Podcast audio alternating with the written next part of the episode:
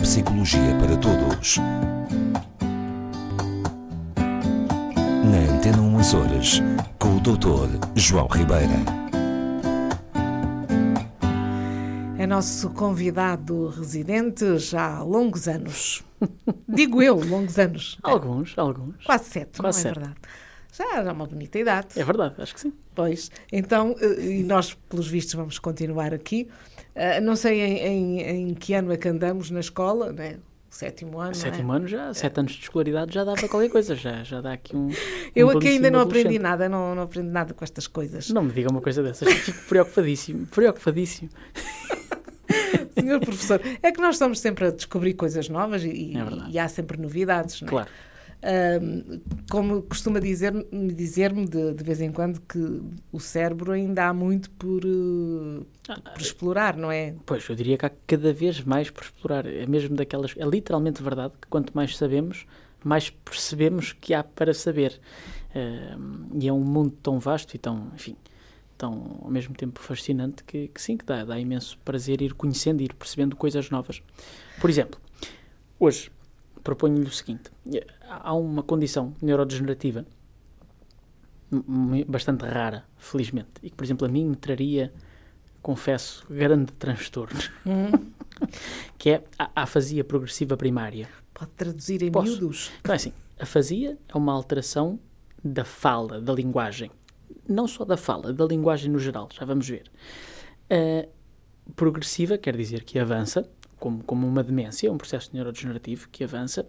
Primária, porque é de origem neurodegenerativa e não traumática. Ok? Portanto, a afasia progressiva primária. Pensem, é, um- é uma espécie de Alzheimer para a linguagem. Só. Ou quase só. Relacionado com a linguagem. Sim, sim. O, o, eh, o- portanto, o que é que acontece? É uma, uma alteração do, do lobo, normalmente dos lóbulos, eh, perdão, faz parte das alterações neurodegenerativas frontotemporais. Ok? Eh, e, neste caso, afeta mais particularmente a área temporal, mais anterior, mais à frente do cérebro, portanto, neste caso, em que vamos perdendo, o que é que acontece na afasia progressiva primária?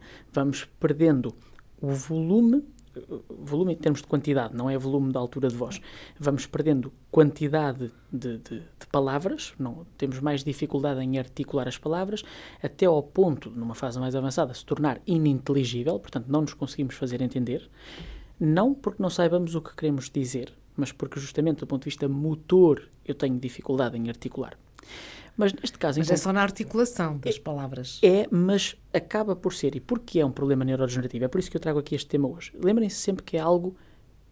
que- por exemplo, sete- 40% dos casos da afasia progressiva primária têm um substrato, uma base de Alzheimer. Ou seja, têm o mesmo tipo de alterações neuroanatómicas que existem na doença de Alzheimer. A saber, as ditas placas, as placas senis, portanto, as placas amiloides, e os ditos emaranhados neurofibrilares que aparecem no cérebro das pessoas que têm doença de Alzheimer. Isto não é doença de Alzheimer, no entanto. Pois era isso que eu ia perguntar. Não é. Não é. Faz parte das demências frontotemporais. Não tem a ver. A doença de Alzheimer é uma doença que sabemos que afeta globalmente o cérebro. Neste caso, não. Estamos a falar mais de uma área frontotemporal.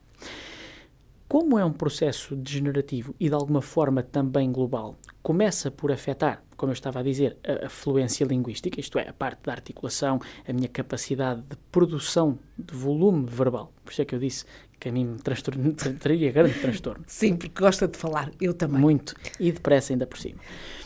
Mas acaba por, por afetar mais tarde, normalmente à frente, também a capacidade de, de me fazer entender. Uma alteração semântica, até em termos de estrutura, em termos até de compreensão daquilo que me é dito. Hum? Portanto, há uma, uma afetação global da linguagem. Qual é a diferença Pois é, era isso que eu queria perceber. muito bem, é aqui que eu ia chegar. Qual é a diferença para a demência tipo Alzheimer mais habitual? É que nestes casos a memória não está necessariamente afetada. E até aqui havia um problema que é, é bastante fácil de entender se pensarmos nisto. Como é que nós avaliamos normalmente a memória das pessoas?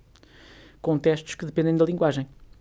Damos-lhes palavras que elas devem ser capazes de reproduzir Bom, e isto obviamente para uma pessoa que tenha afasia progressiva primária, porque tem alteração da fala, na primeira instância, torna-se muito difícil. E nós, algumas vezes, não sabemos Se é porque a pessoa não consegue dizer a palavra, se é porque ela não se lembra.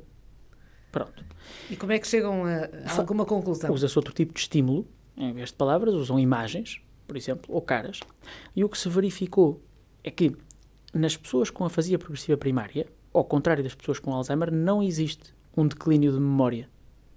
Apesar de haver o mesmo tipo de estruturas, as mesmas tipo de placas que existem na doença de Alzheimer, na afasia progressiva primária, o, o estudo a que eu me refiro fez um, uma avaliação com dois anos e meio de diferença, ou seja, avaliaram um grupo de pessoas agora e daqui a uma média, dois anos e meio, outra vez, com imagens, uh, porque as pessoas efetivamente só tinham que dizer era sim ou não, se tinham visto antes ou não.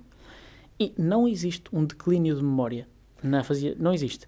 Existe, por exemplo, no caso da doença de Alzheimer, ao cabo de menos de dois anos já havia uma notória uh, perda uh, a nível da função mnésica. Uh, diga, diga. Mas neste caso, se não afeta a memória, a pessoa que, que sofre da afasia progressiva tem hipótese de, de, se fazer comunicar por escrita? Terá que ser pela por... escrita? Ao princípio, a, a princípio sim, mas como eu disse, depende de, de, da evolução da doença, mas podemos chegar a um ponto de afetação global da linguagem. Em que, e aí é, é gravemente limitante, sobretudo a alteração semântica, porque a pessoa pode chegar a uma fase de que não só não consegue articular palavras, mas quando vai para escrever também não, não consegue colocar a ordem correta das palavras, nem consegue fazer-se entender. Okay? Porque há uma alteração, como eu disse, global dos sistemas de linguagem. A linguagem é altamente complexa, é um sistema muitíssimo complexo, mas podemos pensar na linguagem de duas formas, não é? Uma é produtiva e outra receptiva, não é? Eu certo, ou falo certo. ou escrevo, uhum. ou e ouço ou leio. Pronto, vamos pôr a coisa assim, não é? Neste problema da afasia progressiva primária, começa por ser efetivamente uma questão, uma alteração da fala, ok? Da parte verbal, oral, mas com o avançar da, da, da degeneração, afeta também, poderá afetar a, a, parte escrita.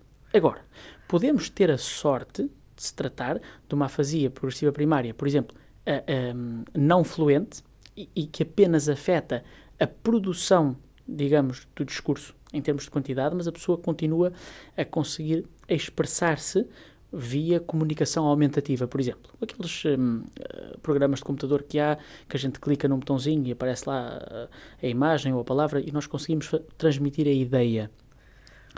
Um caso mais, mais para mim, mais complicado e severo é a tal alteração mais semântica, que, é, que seria a fazia progressiva primária uh, fluente, neste caso, ou demência semântica, e que um, se traduz justamente por uma alteração não só da compreensão da linguagem, ou seja, eu não consigo compreender aquilo que me estão a dizer. Não compreendo, ok? E também, também, o que eu produzo sei... como linguagem não é entendível para as outras pessoas. E é, é fácil uh, detectar, uh, digamos, o surgimento desta fazia?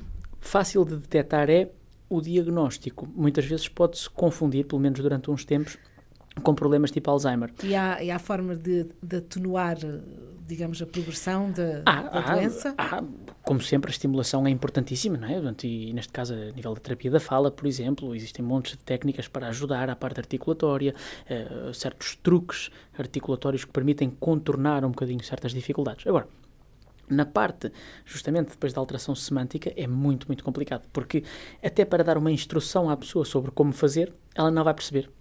Portanto, é e, muito, muito complicado. Já, não, já é um caso sem solução, não é? é praticamente, praticamente, porque, eh, claro, é, é, o que eu estou a dizer, está, é, essa para mim é talvez a forma mais grave, porque não, não, não conseguimos chegar à pessoa. Ela não, não vai compreender linguagem, portanto, ou eu consigo, não compreendo linguagem verbal, ou eu consigo, por exemplo, via, a pessoa entende na mesma uma imagem, ela entende.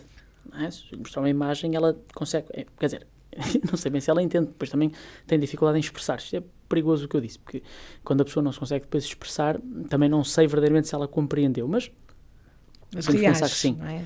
Diga? Ela reage. Reage, sim, as reações eh, são, são uma forma de vermos. Não deixa de ser muito complexo. E, portanto, eu trouxe aqui este tema hoje para percebermos que muitas vezes, por exemplo, a doença de Alzheimer, Uh, começa de diversas formas. Já aqui esclarecemos que não é só a memória que fica afetada. Muitas vezes a linguagem, sob a forma, por exemplo, da, da alteração da capacidade de nomeação de um objeto, eu dizer o nome de um objeto, aparece afetada nas, nos primeiros tempos da doença de Alzheimer. Bom, mas muitas vezes podemos pensar que é um caso de Alzheimer e afinal temos Não uma é. afasia progressiva. Não é? Isso depois depende muito da área da atrofia. A atrofia pode ser menos global, como eu estava a dizer. Hum, a verdade é que, e uma forma de distinguir, por exemplo, seria isso: seria se a memória continuar preservada, ao cabo de uns tempos, em princípio não estaremos a falar de Alzheimer. E há, e há- conhecimento de, em que há algum estudo em que fases da vida que pode aparecer, idades, por sim. exemplo. Eh, eh, Ora bem, a afasia progressiva primária, eh, infelizmente, tende a surgir um bocadinho mais cedo do que, por exemplo, a doença de Alzheimer, eh, que aparece normalmente após os 65, com muito maior probabilidade depois dos 80 anos, eh, 70, 80, e vai aumentando em termos de probabilidade com a idade. Eh, A afasia progressiva primária pode aparecer eh, antes, 60, 64 anos, por exemplo, há, há- há um, há um ponto considerado nos 64 anos. Mas se aparecer na família, há que procurar alguma, alguma ajuda, Sim. embora seja uma, digamos, uma doença progressiva, não é? Exatamente. Recordamos que é uma doença progressiva que vai sempre avançar, mas obviamente, e porque é progressiva, não começa logo eh, no fim.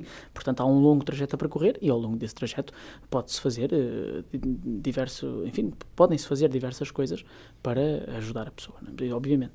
E é isso. Portanto, eh, distinguir entre este tipo de problema, uma alteração da linguagem, mais ou menos global, sobretudo à la longue, e a doença de Alzheimer, que tem uma alteração de memória eh, muito frequentemente.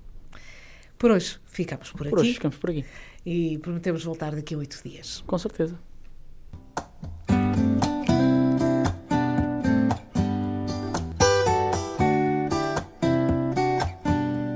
Neuropsicologia para Todos. Na Antena 1 Açores, com o Dr. João Ribeira.